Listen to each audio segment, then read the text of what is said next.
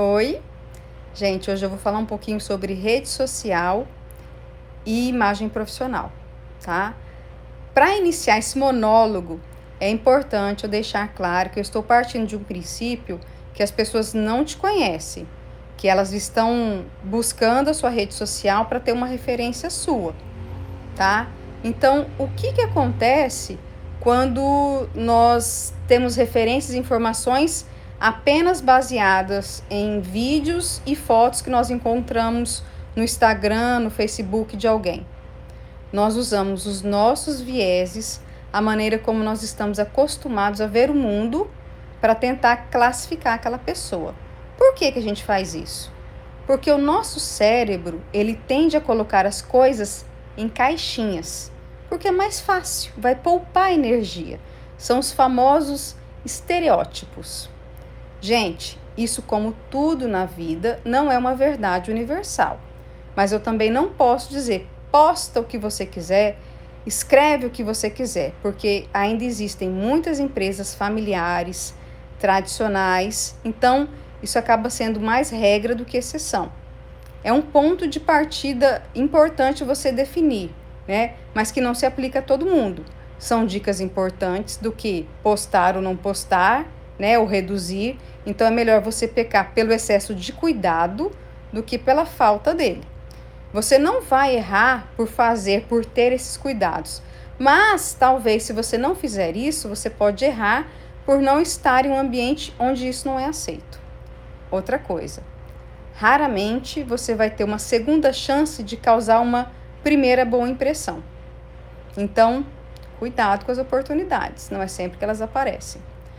Dependendo do seu objetivo, compensa ser mais conservador do que perder uma oportunidade por causa do que você postou na rede social. Regra de ouro: seja neutro. Então, o que mantém em mente para evitar polêmicas e não perder uma oportunidade por algo que você postou na internet? Primeira coisa, cuidado com a sua politicagem. Não fique dando sua opinião, isso já é algo polêmico por natureza. Não fique militando para um lado e para outro, porque, por exemplo, um gestor que você se candidatou para uma vaga de uma empresa, que porventura olha sua rede social, ele pode ter uma opinião totalmente diferente da sua.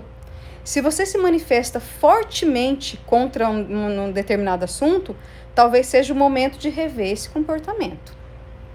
Palavrão. Não fica xingando, não fica colocando é, posts e fotos de revolta, porque isso não é legal e passa uma imagem agressiva. Erros de ortografia. Você vai postar?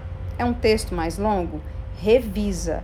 Eu não sou professora de português, mas talvez por ter é, dado aula de metodologia por alguns anos, eu tenho o hábito de observar alguns detalhes. Mas mesmo assim, tem erros que passam. Então, Principalmente se é você que precisa revisar algo que você mesmo escreveu, é normal algum detalhe passar despercebido. Então vale a pena, dependendo do texto, do teu objetivo e do público, pedir para alguém revisar esse texto, tá bom?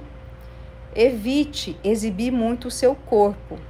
Infelizmente, né, nós estamos ainda em um mundo machista e nós somos julgados facilmente Quer postar? Posta. O mundo é livre, mas a partir do momento que eu escolho passar uma imagem para as pessoas, eu tenho que aceitar o que, que elas vão me devolver com isso. E se isso for perder uma oportunidade, eu tenho que estar tranquila em relação a isso também. As pessoas têm os seus vieses, têm os seus preconceitos, e não é todo mundo que vai lidar bem com isso. Se você acha que não faz sentido o que eu estou dizendo, tá tudo certo. É uma dica, é uma sugestão. Você pode seguir ou não.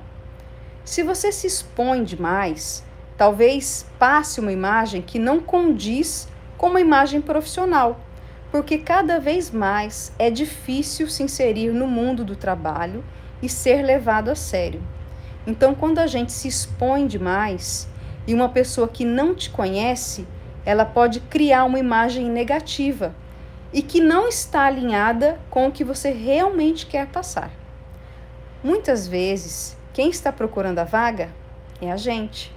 Então, talvez seja o momento de se reorientar, deixar alinhada a imagem que nós temos com o que a gente quer mostrar. Muitas pessoas acham que esse assunto é fútil, mas se você chegou até aqui, eu vou te dar um bônus, que é um exemplo prático das coisas que eu falei até agora. Imagina aí que você vai jantar fora. Você vai num restaurante gourmet. Não, eu nunca fui, tá? Eu imagino como seja.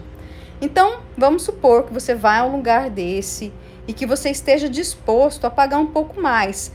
O restaurante gourmet é aquele que o chefe, né, ele vai lá na sua mesa conversar com você, te cumprimentar, né? Você conhece a pessoa que vai fazer o prato e ele pode explicar e falar um pouquinho mais sobre ele. Enfim, qualquer, qualquer lugar que você vá, na maioria deles, né?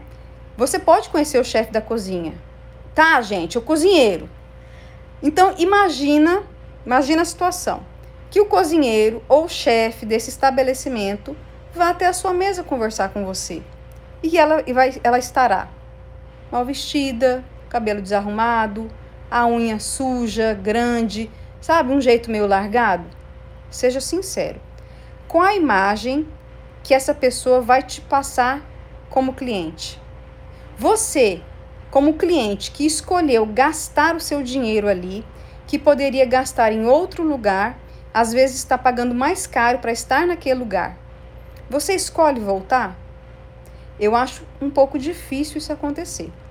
Muitas vezes é isso que acontece quando a gente não alinha, quando nós, quando nós não passamos a imagem correta.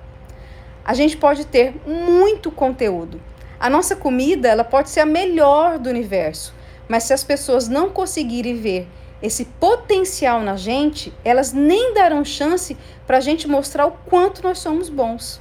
Ah, Diana, mas a cozinha pode ser limpinha. Pois é, mas eu não estou vendo o seu interior. E é isso que acontece nas redes. As pessoas não vão ver o nosso íntimo, elas só estão vendo o que nós estamos mostrando. Você quer passar uma imagem positiva? Alinhe os seus esforços para isso e poste, seguindo seus objetivos pessoais ou profissionais. Beleza? Tchau, gente. Até a próxima.